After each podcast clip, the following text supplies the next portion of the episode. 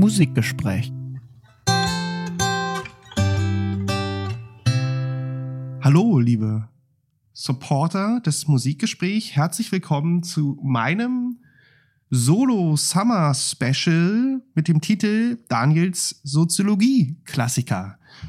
Ihr habt ja vielleicht schon gesehen auf der auf unserer Homepage oder vielleicht auf anderen Social Media Kanälen habe ich schon ein paar Fotos gepostet, dass ihr vielleicht seht, was für Bücher ich heute vorstelle. Ich möchte fünf Bücher vorstellen. Warum?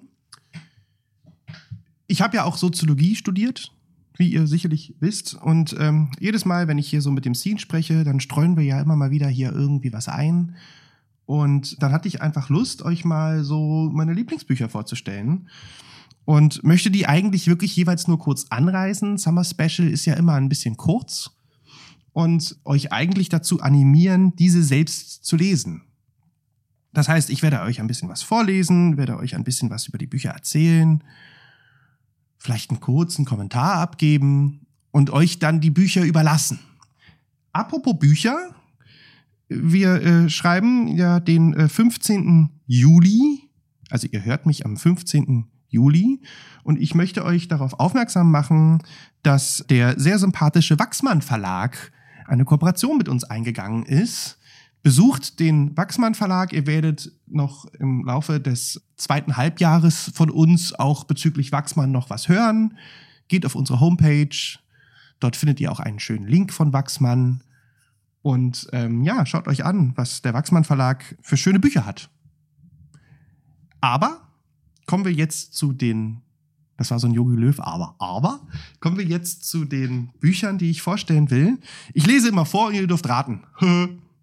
Obwohl wir gar keine äh, Kommunikation haben. Lach nicht. Ich bin alleine, ich rede mit mir selbst, das ist hier ist keiner. Also ich fange an. Die Naturverfallenheit der Menschen heute ist vom gesellschaftlichen Fortschritt nicht abzulösen. Die Steigerung der wirtschaftlichen Produktivität, die einerseits die Bedingungen für eine gerechtere Welt herstellt, verleiht andererseits dem technischen Apparat und den sozialen Gruppen, die über ihn verfügen, eine unmäßige Überlegenheit über den Rest der Bevölkerung. Der Einzelne wird gegenüber den ökonomischen Mächten vollends annulliert. Dabei treiben diese Gewalt der Gesellschaft über die Natur auf nie geahnte Höhe. Während der Einzelne vor dem Apparat verschwindet, den er bedient, wird er von diesem besser als je versorgt. Im ungerechten Zustand steigt die Ohnmacht der Lenkbarkeit der Masse, mit der ihr zu zugeteilten Gütermenge. Die materiell ansehnliche und sozial klägliche Hebung des Lebensstandards der Unteren spiegelt sich in der gleißnerischen Verbreitung des Geistes. Sein wahres Anliegen ist die Negation der Verdinglichung. Er muss zergehen, wo er zum Kulturgut verfestigt und für Konsumzwecke ausgehändigt wird. Die Flut präziser Informationen und gestriegelten Amüsements witzigt und verdummt die Menschen zugleich. Ja, ihr Lieben, ich gehe davon aus, dass ihr sicherlich erraten habt, worum es geht. Es gibt nur einen Menschen, der so schön schreiben kann, nämlich unser Freund Theodor W. Adorno zusammen mit Max Horkheimer in Dialektik der Aufklärung zitiert aus der Vorrede, die in Los Angeles im Mai 1944 geschrieben wurde. Das Buch erschien bereits 1947, auf Deutsch dann 1969, glaube ich. Ihr bittet mich zu korrigieren, aber es wird so sein. Zumindest habe ich so aufgeschrieben. Ja, dieses Vorwort von der Dialektik der Aufklärung ist natürlich sehr bedeutungsschwanger und auch, ähm, ihr müsst euch ähm, die Umstände ins Leben rufen. Kalifornien 1944 im Exil, der Zweite Weltkrieg tobt. Der ganze Propagandaapparat sowohl von Hollywood als auch von Herrn Goebbels, ohne das um Gottes Willen jetzt gleichzusetzen, aber ihr wisst, was ich meine, es schießt aus dem Boden und Adorno und Horkheimer ja, bewerten die Situation in ihrem klassischen, sehr antikapitalistischen Stil. Kurz zum Inhaltsverzeichnis. Es äh, beginnt mit der Vorrede dann den Begriff der Aufklärung, den ersten Exkurs Odysseus oder Mythos und Aufklärung, der zweite Diskurs Giet oder Aufklärung und Moral, dann das Kapitel über die Kulturindustrie, Aufklärung als Massenbetrug und Elemente des Antisemitismus, Grenzen der Aufklärung. Besonders hervorstechend und bedeutsam, historisch relevant auch für mich als Musikwissenschaftler, ist natürlich der Artikel der Kulturindustrie, über den wir schon sehr oft gesprochen haben, auch in den letzten zwei Jahren, Sin und ich, den ich euch sehr empfehlen würde zu lesen. Es ist sehr schön, es macht sehr viel Spaß. Er ist auch für Adorno, also auf für Adorno-Niveau lesbar, sage ich mal. Der Rest ist, ist schwer, ist auch schön. Also ich habe mich dadurch äh, gequält, als ich noch ein junger Mann war. Der Kulturindustrie-Artikel ist simpler und ist auch einfach, also macht euch eine Flasche Wein auf, abends liest diesen, dieses Kulturindustrie-Kapitel und freut euch. Ich denke, was wir hier haben, ist der Ursprung der Kulturindustrie, was die Definition der Kulturindustrie anbelangt. Und Gleichzeitig muss man das natürlich im historischen Kontext setzen und was sehr interessant ist, meines Erachtens, dass sich die Kulturindustrie zwar definiert, aber sich quasi im Gang der Geschichte weiterentwickelt. Also die Idee, die Adorno hat, schreibt sich natürlich in den letzten 50, 60 Jahren fort. Und das ist eigentlich das ganz Interessante. Deshalb sollte man das nicht vielleicht unbedingt alles auf die Goldwaage setzen, aber es ist vom, vom grundsätzlichen Ansatz meines Erachtens immer noch wahr aber halt alt. Abschließend möchte ich euch das kurz zusammenfassen. Ich habe ein paar Zitate zusammengefasst von diesem Artikel oder diesem Kapitel von Seite 128 bis 31. Mit einigen Lücken lese ich das jetzt mal vor. Die soziologische Meinung, dass der Verlust des Heils in der objektiven Religion die Auflösung der letzten vorkapitalistischen Residuen die technische und soziale Differenzierung und das Spezialistentum in kulturelles Chaos übergegangen sei, wird alltäglich mit Lügen gestraft. Kultur schlägt alles mit Ähnlichkeit. Film, Radio, Magazine machen ein System aus. Jede Sparte ist einstimmig, in sich und alle zusammen. Die ästhetische Manifestation noch der politische Gegensätze verkünden gleichermaßen das Lob des stählernen Rhythmus. Die augenfällige Einheit von Makrokosmos und Mikrokosmos demonstriert den Menschen das Modell ihrer Kultur. Die falsche Identität von Allgemeinen und Besonderen. Alle Massenkultur unter Monopol ist identisch und ihr Skelett, das von jenen fabrizierte begriffliche Gerippe, beginnt sich abzuzeichnen. Lichtspiel und Rundfunk brauchen sich nicht mehr als Kunst auszugeben. Die Wahrheit, dass sie nichts sind als Geschäft, verwenden sie als Ideologie, die den Schund legitimieren soll, den sie vorsätzlich herstellen. Sie nennen sich selbst Industrien und die publizierten Einkommensziffern ihrer Generaldirektoren schlagen den Zweifel an der gesellschaftlichen Notwendigkeit der Fertigprodukte nieder. Die Standards seien ursprünglich aus den Bedürfnissen der Konsumenten hervorgegangen. Daher würden sie so widerstandslos akzeptiert. In der Tat ist es der Zirkel von Manipulation und rückwirkendem Bedürfnis, in dem die Einheit des Systems immer dichter zusammenschießt. Verschwiegen wird dabei, dass der Boden, auf dem die Technik Macht über die Gesellschaft gewinnt, die Macht der ökonomisch Stärksten über die Gesellschaft ist. Technische Rationalität heute ist die Rationalität der Herrschaft selbst. Jede Spur Spontaneität des Publikums im Rahmen des offiziellen Rundfunks aber wird von Talentjägern, Wettbewerben vom Mikrofon, protegierten Veranstaltungen aller Art in fachmännischer Auswahl gesteuert und absorbiert. Die Talente gehören dem Betrieb. Längst ehe er sie präsentiert. Sonst würden sie nicht so eifrig sich einfügen. Die Verfassung des Publikums, die vorgeblich und tatsächlich das System der Kulturindustrie begünstigt, ist Teil des Systems, nicht dessen Entschuldigung. Die Belieferung des Publikums mit einer Hierarchie von Serienqualitäten dient nur der umso lückenloseren Quantifizierung. Jeder soll sich gleichsam spontan seinem vorweg durch Indizien bestimmten Level gemäß verhalten und nach der Kategorie des Massenprodukts greifen, die für seinen Typ fabriziert ist.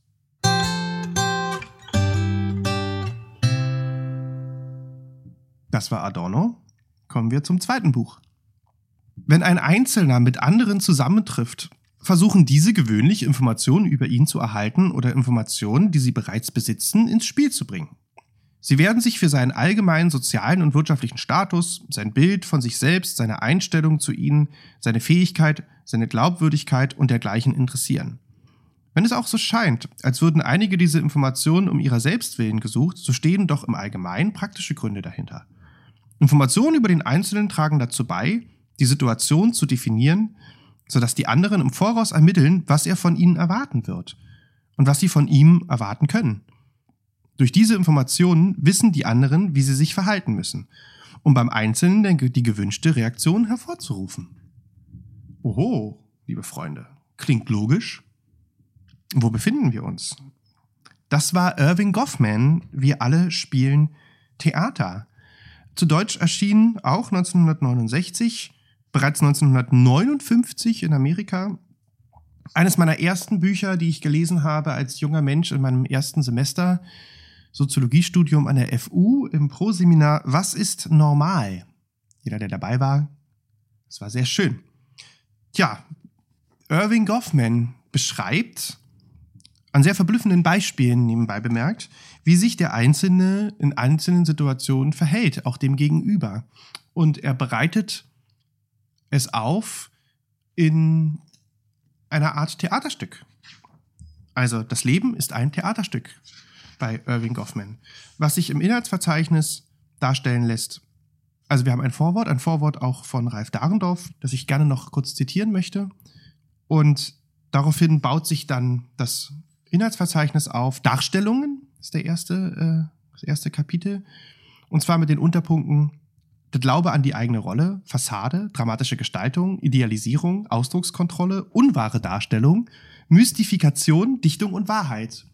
Als zweites Kapitel dann das Ensemble, als drittes Ort und ortsbestimmtes Verhalten, dann Sonderrollen und dann kommt Kommunikation außerhalb der Rolle. Behandlung der Abwesenden, Regieanweisungen und Inszenierungsgespräche, Ensembleverschwörungen, Neugruppierungen. Dann das Kapitel Die Technik der Eindrucksmanipulation und zum Schluss noch eine Zusammenfassung. Ralf Dahrendorf zitiere ich kurz aus dem Klappentext und aus dem Vorwort. Die soziale Welt ist eine Bühne, eine komplizierte Bühne sogar, mit Publikum, Darstellern und Außenseitern, mit Zuschauerraum und Kulissen. Der Sozialwissenschaftler, der dieses Element der Selbstdarstellung in seine Begriffe hineinstilisiert, Rolle, Sanktion, Sozialisation und so nimmt nur auf, was die Wirklichkeit ihm bietet. Wie gesagt, jeder hat seine Rolle bei Irving Goffman, auch ein Buch, was ich sehr, was ich sehr beeindruckend finde in seiner Schlichtheit und in seiner Logik als ich angefangen habe zu studieren im ersten Semester, wenn man so ein Buch liest, erscheinen dann plötzlich klar. Ich finde, an Soziologie ist immer sehr besonders, dass man etwas liest und man denkt sich so, ja, stimmt eigentlich. Eigentlich richtig. So, hätte man eigentlich auch selbst drauf kommen können. Aber irgendeiner muss es halt aufschreiben und Goffman hat es halt in dem Fall 1959 getan. Und natürlich verhalte ich mich anders, wenn ich hier im Studio sitze und mit euch rede, wenn ich zu Hause bin, wenn ich an der Kasse bin, wenn ich eine, ein, ein Telefonat führe, wenn ich eine Beschwerde führe. Jemand an der Hotelrezeption verhält sich anders, wenn er zu Hause ist oder an der Hotelrezeption, wenn es seine Arbeit ist. Wenn dann derjenige oder diejenige an der Hotelrezeption danach zum Arzt geht, verhält er sich wieder anders. Der Arzt wiederum spielt eine Rolle. Und das beschreibt alles, alles Goffman in seinem Habitus. Und da gehören natürlich auch Dinge zu, ne? Das ist der Klassiker. Der Arzt trägt einen weißen Kittel, etc.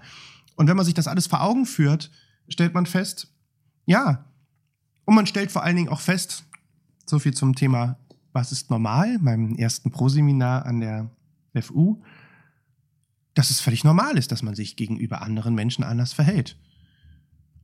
Und Goffman beschreibt das alles und dementsprechend empfehle ich dieses Buch sehr gerne als zweites. Und komme nun zu meinem dritten Buch. Ich gehe chronologisch übrigens vor. Jetzt befinden wir uns im Jahr 1973. Hört ihr, wie ich das Buch oft klage? Ich muss noch das Zitat finden, was ich euch vorlesen muss. Ah ja. Hört mir zu. Die meisten Menschen verbringen immer weniger Zeit in der Welt produktiver Arbeit jeglicher Art. Zugleich wird mehr und mehr im Privatleben zugebracht. Diese Verlagerung im Zeithaushalt der meisten Menschen hat der Privatsphäre und ihren Lösungen für das Problem des modernen Unbehagens neue Belastungen hinzugefügt. Die Suche nach befriedigenden Sinngehalten für die individuelle und die kollektive Existenz ist infolgedessen noch hektischer geworden. Ein kurzes Zitat aus einem meiner soziologischen Lieblingsklassiker. Das Unbehagen in der Modernität erschienen 1975, 1973 unter dem Titel The Homeless Mind. von den drei Soziologen Peter Berger, Brigitte Berger und Hans-Fried Kellner, was ich hier aus der Universität Karlsruhe, Institut für Philosophie, äh, aus einem Restbestand mir gekauft habe, weil ich es so schön fand. Hier steht nicht in UB-Bestand übernommen. 31 Euro hat es gekostet, steht hier oben in der Ecke. Ah ja. The Homeless Mind, das Unbehagen in der Modernität. Lustigerweise, so viel zum Thema Soziologie Einstiegsdroge, auch aus dem ersten Semester, auch aus dem Proseminar Was ist normal? Und hier verbunden ganz persönlich mit meinem ersten Referat, was ich gehalten habe. Mein erstes Referat im zarten Alter von, weiß ich nicht, 20, 21, kurz nach dem Millennium. Mein erstes Referat. Ich habe mir in dem Kontext nochmal meine Hausarbeit, die ich dazu geschrieben habe, durchgelesen. Und ja, es ist, es ist wirklich ähm, sehr, sehr, sehr, sehr, sehr amüsant. Sowohl was die Darstellung betrifft, als auch den Inhalt, als auch die Schreibweise. Aber gut, wenn man gerade von der Schule kommt und äh, niemand einem beibringt, wie man ein Referat hält oder äh, eine Hausarbeit schreibt. Aber es ist lustig. Also es ist halt mein erstes, in der Tat mein erstes, mein erstes Referat und meine erste Hausarbeit.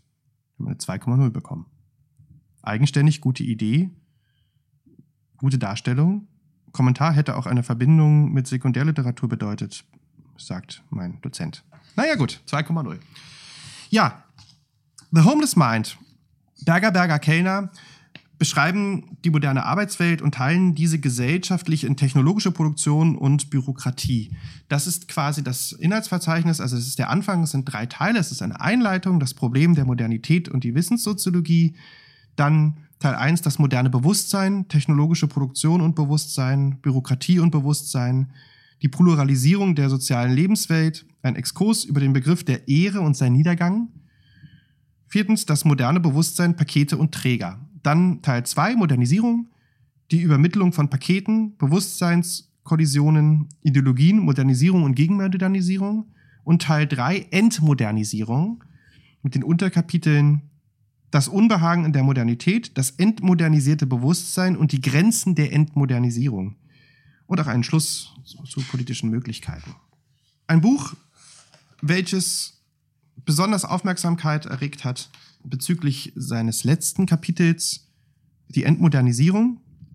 Wie gesagt, Berger, Berger, Kellner beschreiben quasi, wie die Welt, die moderne Welt durch Technologie und durch Bürokratie dieses Unbehagen auslöst. Also es geht ja auch, also wir befinden uns auch wieder im, mehr oder weniger in der marxistischen äh, Soziologie, beschreiben mehr oder weniger, wie sozusagen das Individuum, wie ich vorgelesen habe, sich durch Arbeitsprozesse, durch Automatisierung, aber auch durch bürokratische Prozesse immer mehr quasi loslöst von dieser Idee des Bauern, ich gehe aufs Feld und bestelle meinen Acker und komme wieder und weiß, was ich getan habe. Also es gibt immer mehr eine Diskrepanz zu dem, und das beschreiben sie sehr kleinteilig und auch ein bisschen sperrig im ersten und zweiten Teil. Es gibt sozusagen immer, immer die Idee davon, dass der Arbeiter am Fließband im Endeffekt gar nicht mehr weiß, dass er am Ende das Auto gebaut hat.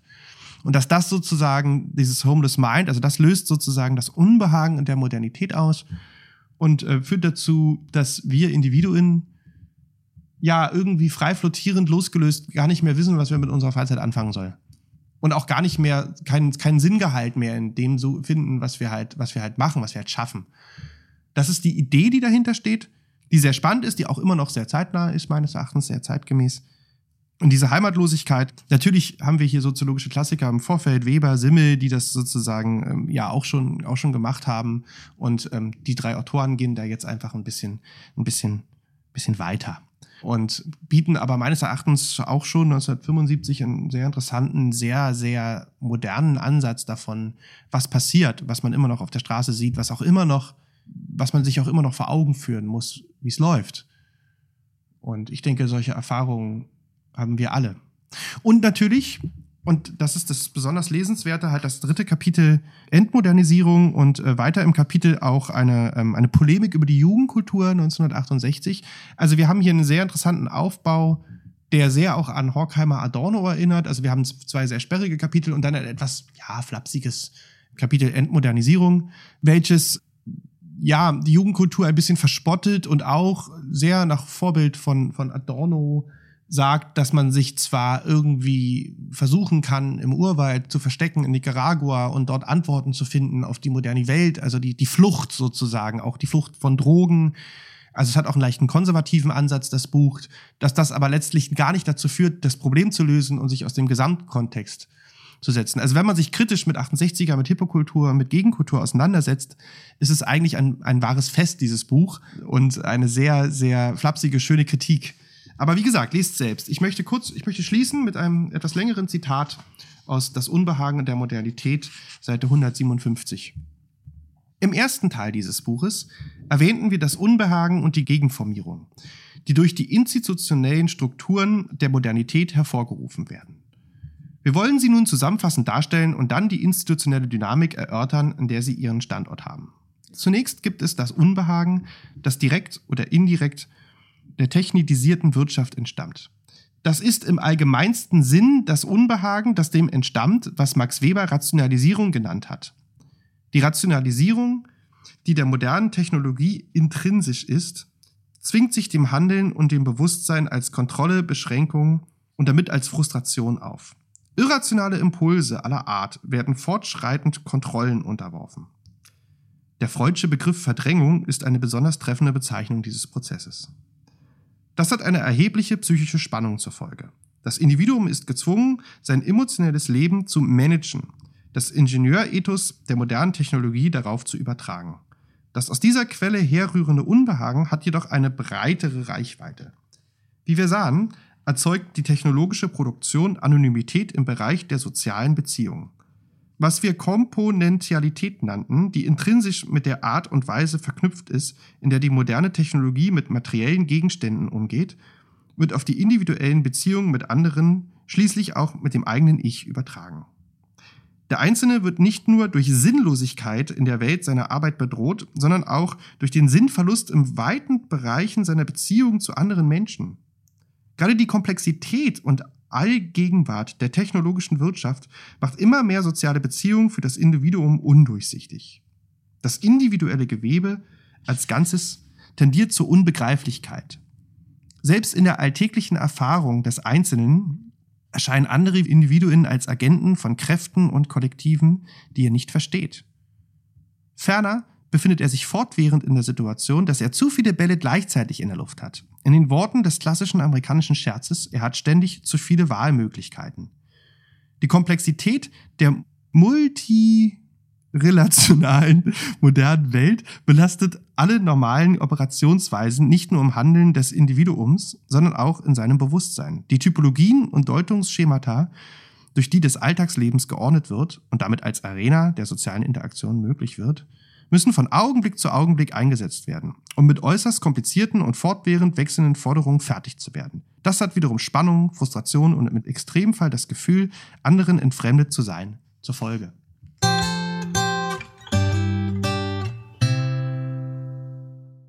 Ja, das war The Homeless Mind. Ich komme jetzt zu meinem vierten und vorletzten Buch. Wir schreiten in der Zeit fort. Befinden uns jetzt in den 80ern und 90ern. Etwas entgeht hier also dieser älteren Einheit, die den Angelpunkt einer früheren Phase der Globalisierung darstellte. Sie beginnt zu erodieren. Wir werden auf diese Ära als eine der Erosion des Nationalstaates und der damit verbundenen nationalen Identitäten zurückblicken. Die Erosion des Nationalstaats und der nationalen Ökonomien und der nationalen kulturellen Identitäten ist ein sehr komplexes und gefährliches Moment. Es ist nicht ausgemacht, ob Machtgebilde im Aufstieg oder im Fall gefährlicher sind. Im Aufstieg verschlingen sie jedem und im Fall reißen sie jeden mit sich nieder. Wenn ich also vom Niedergang oder der Erosion des Nationalstaates spreche, dann dürfen Sie sich keinesfalls vorstellen, er verabschiede sich von der Bühne der Geschichte mit den Worten, es tut mir leid, dass ich so lange hier war, ich möchte mich für alles entschuldigen, was ich euch angetan habe. Nationalismus, Chauvinismus, wilde Kriegstreiberei und Rassismus. Ich entschuldige mich für alles. Kann ich nun gehen?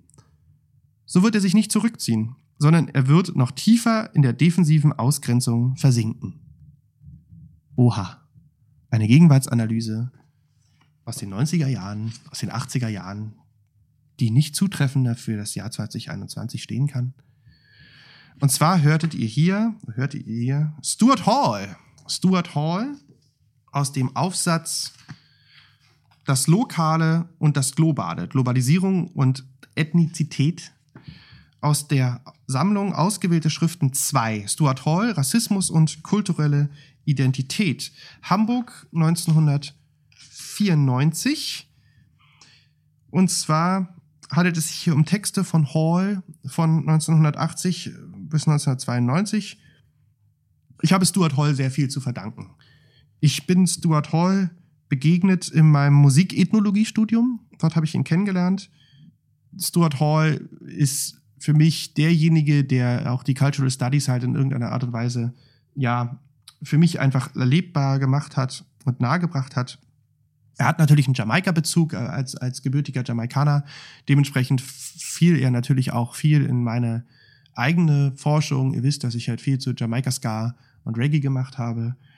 Dementsprechend habe ich Hall immer gerne gelesen. Und dieses Buch, Rassismus und kulturelle Identität, ausgewählte Schriften 2, sind auch übersetzt. Also auch das habe ich in meinem Studium kennengelernt und bin sehr, sehr froh, dass ich dies getan habe. Wie gesagt, immer wieder komme ich auf Hall zurück. Natürlich, also ich habe jetzt gesprochen von dem The Homeless Mind und von der Dialektik der Aufklärung und von Wir alle spielen Theater, was natürlich alles sehr Zeitgeschichte ist, auf eine gewisse Art und Weise. Hier bei Hall ist einfach immer, wenn ich spreche, alles, was ich tue, so wie ich denke, so wie ich mich benehme, immer wieder, wenn ich Hall lese, stelle ich fest, wie sehr er mich in meinem Denken, Handeln und in meinem Habitus sowohl als Wissenschaftler, aber auch als Privatmensch halt letztlich geprägt hat.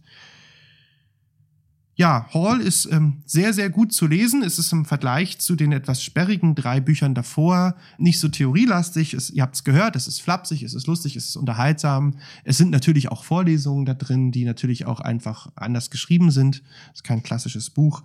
Es ist, wie gesagt, eine Art Einstiegsdroge, gerade für Begriffe wie Postkolonialität, Postmoderne, Globalisierung, Multikulturalismus, Nationalismus.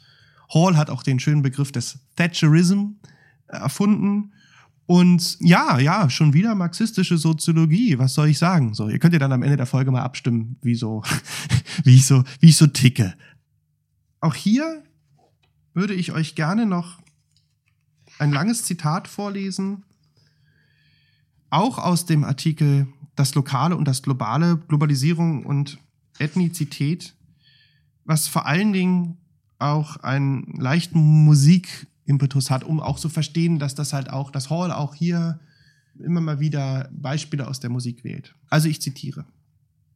Ich schloss meine Überlegungen über das Globale mit der Frage ab, ob dies die schlauste Geschichte ist, die der Westen jemals erzählt hat, oder ob es eher ein widersprüchliches Phänomen ist. Nun frage ich genau das Gegenteil. Ist das Lokale nur die kleine lokale Ausnahme? Ein kurzes Aufblitzen in der Geschichte? Es wird nirgends registriert, es tut nichts, und es ist nicht sehr bedeutend. Es wartet nur darauf, von dem allsehenden Auge des globalen Kapitals auf seinem Eroberungsfeldzug durch das Gebiet einverleibt aufgefressen zu werden. Oder ist es selber ein sehr widersprüchlicher Zustand? Es bewegt sich auch, es wird historisch transformiert und spricht durch ältere und neue Sprachen. Stellen Sie sich die Sprachen der modernen zeitgenössischen Musik vor und versuchen Sie herauszufinden, wo die traditionellen Musikrichtungen, die noch niemals eine moderne musikalische Transkription gehört haben, geblieben sind.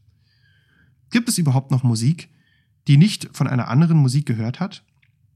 Die explosivsten modernen Musikrichtungen sind allesamt Kreuzungen. Die Ästhetik der modernen Volksmusik ist die Ästhetik des Hybriden, der Mischung, der Diaspora, der Kreolisierung. Es ist die Mischung verschiedener Musikrichtungen, die für einen jungen Menschen aufregend ist, der geradewegs von dem Ort kommt, den Europa so gerne für eine altertümliche Zivilisation hält, die es kontrollieren kann. Der Westen kann sie kontrollieren, wenn die Leute bloß da unten innerhalb der einfachen Volksstämme bleiben. Was sie erreichen wollen, ist nicht die Technologie des 19. Jahrhunderts, um sich damit die Wiederholungen der Fehler des Westens über weitere 100 Jahre einzuhandeln, sondern mit einem Sprung über einige moderne Technologien zu verfügen, um so ihre eigene Sprache und über ihre eigenen Bedingungen zu sprechen. Dann sind sie delokalisiert. Dann ist der andere nicht, wo er ist. Der Primitive hat sich irgendwie der Kontrolle entzogen. Das war Hall. Ihr habt sicherlich gesehen, dass Hall ein bisschen über Adorno hinausgeht, aber trotzdem immer noch von Adorno spricht. Im Subtext.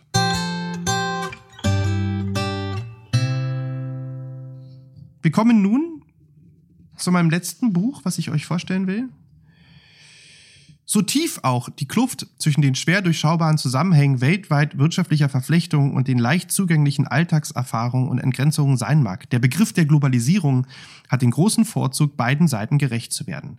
Verstand und Gemüt auf einen Nenner zu bringen. Immer wieder bestätigt sich auch der triviale Kern, der sich im Inneren des Begriffs verbirgt. Die Welt wird zusehends kleiner und Entferntes wird immer stärker miteinander verknüpft. Zugleich wird sie größer, weil wir noch niemals weitere Horizonte überschauen konnten. Wenn man daher den Zeitgeist der letzten Jahrhundertwende auf den Begriff bringen will, dann bleibt tatsächlich kaum eine Alternative zu der immerfort wiederholten Versicherung, wir seien in der Epoche der Globalisierung eingetreten. Jürgen Osterhammel, Nils Petersen, Die Geschichte der Globalisierung. Erschien in 2003, ist ein Buch vom CH Beck Verlag.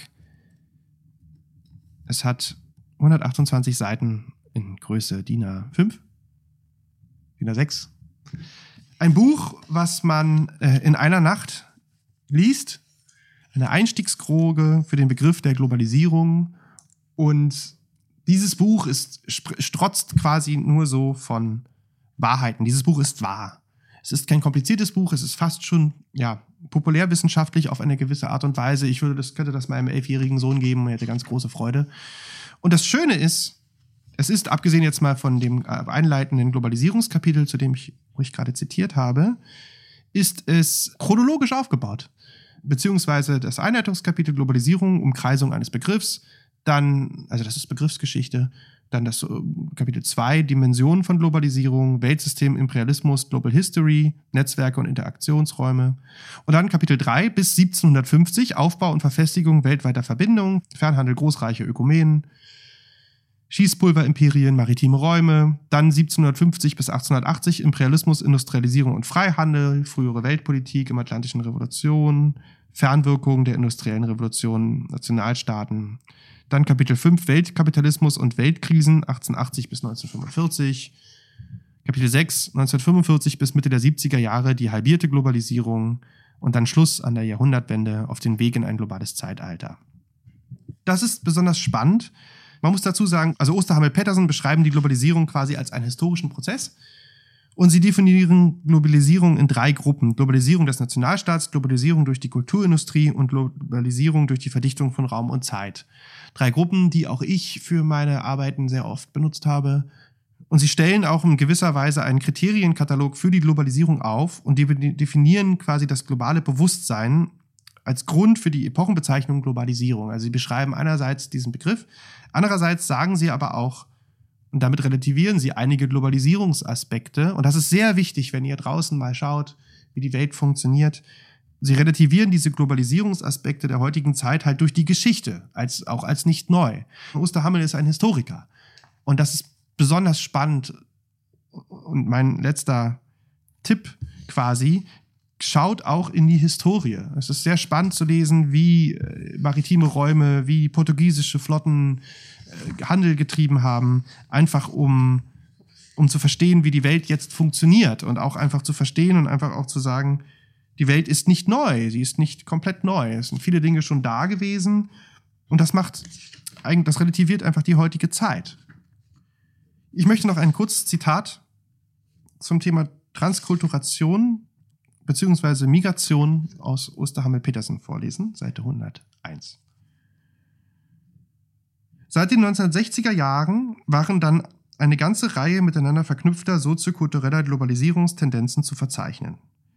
Zunächst einmal erhöhte sich die Frequenz persönlicher Begegnungen zwischen Menschen aus verschiedenen Kontinenten. Das europäische Wirtschaftswunder führte erst zur Vollbeschäftigung und dann zur Anwerbung ausländischer Arbeitskräfte. Während der Auflösung der Kolonialreiche wanderten zahlreiche Menschen aus den Kolonien in die Mutterländer, eine Umkehrung der Wanderströme, die über Jahrhunderte hinweg von Europa weggeflossen waren. Europäische Großstädte wurden zu multikulturellen Metropolen, die mit ihrem Umland in Herkunftsländern von Immigranten und den Zentren der Weltwirtschaft enger verflochten waren als mit dem Staatsgebiet, in dem sie lagen. Ein klassischer Fall von Urbanität, die hier beschrieben wird. Ja, das war's von mir. Ich kann euch nur sagen, lest die Bücher, freut euch aufs Scenes Solo-Folge in vier Wochen. Ich weiß gar nicht, worum es geht. Ich weiß wirklich gar nicht, worum es geht. Muss er mir noch erzählen. Und ich hoffe, ihr hattet Spaß, mir zu lauschen. Und ich hoffe, ihr habt ein bisschen Spaß an Soziologie und bildet euch und lest viel. Und ich wünsche euch noch einen schönen Sommer. Das war's von mir.